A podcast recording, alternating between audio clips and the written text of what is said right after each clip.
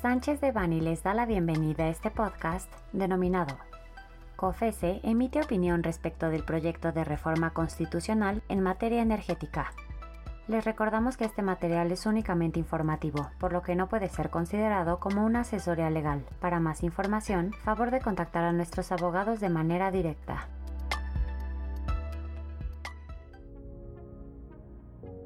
Con fecha 3 de marzo, la Comisión Federal de Competencia Económica emitió una opinión respecto de la iniciativa de reforma constitucional en materia energética, propuesta en meses pasados por el presidente ante la Cámara de Diputados.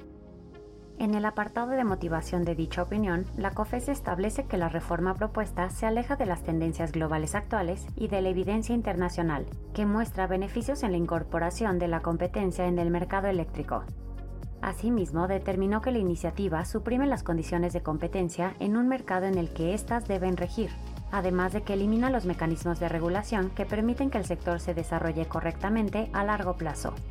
En el análisis realizado por COFESE se indica que el modelo propuesto en la iniciativa convierte toda la cadena de valor de la industria eléctrica en un monopolio manejado por el Estado a través de la Comisión Federal de Electricidad, CFE, pues incluso cuando se permite la generación de particulares hasta en un 46%, dicha generación sería exclusiva para venta a la CFE, ocasionando así la creación de un monopsonio, es decir, una estructura en donde existe un único comprador independientemente del número de oferentes. Asimismo, se resalta que, en caso de aprobarse la reforma, todas las facultades de planeación, control y operación del sistema, así como la facultad de establecimiento de tarifas a lo largo de la cadena de suministro, se le otorgan a la CFE, lo cual desmantela los mecanismos de regulación y rectoría estatal, pues dicho organismo concentraría las facultades que actualmente se encuentran repartidas entre el Ejecutivo Federal a través de la Secretaría de Energía, la Comisión Reguladora de Energía y el Centro Nacional de Control de la Energía. Por otra parte, la reforma eliminaría algunos aspectos medulares del actual régimen que persiguen objetivos como la confiabilidad del sistema, la diversificación de la generación, el mejoramiento del servicio y la reducción de costos, entre otros. Algunos ejemplos de estos aspectos son 1. El mercado eléctrico mayorista. 2. El despacho económico basado en costos marginales. 3 las subastas a mediano y largo plazo. 4. La regulación de tarifas. Y 5. El arreglo institucional.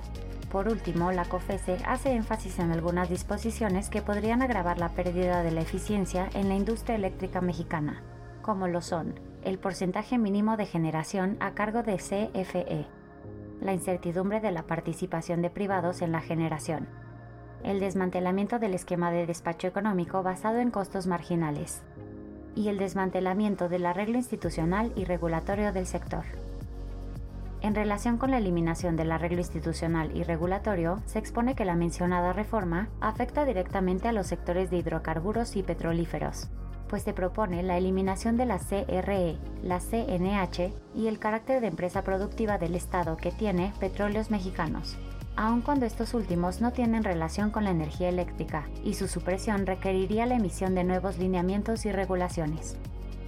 De aprobarse la reforma, el SENACE desaparecería y sus funciones se le otorgarían a la CFE, poniendo en riesgo tanto la neutralidad competitiva como la vigilancia efectiva de la prestación del servicio, el funcionamiento eficiente del mercado y la organización y seguridad del despacho de energía eléctrica.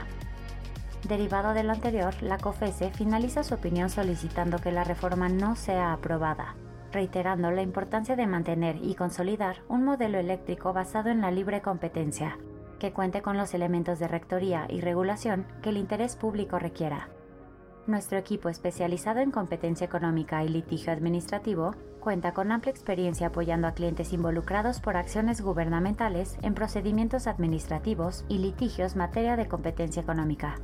Nos ponemos a sus órdenes para asistirlos en relación con las estrategias y alternativas legales que mejor protejan sus intereses comerciales.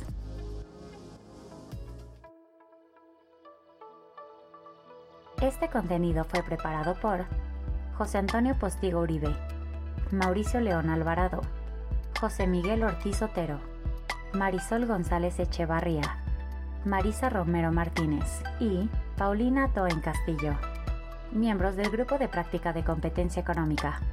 Para cualquier duda o comentario sobre este material, favor de contactarnos directamente o visite nuestra página www.sanchezdevani.com.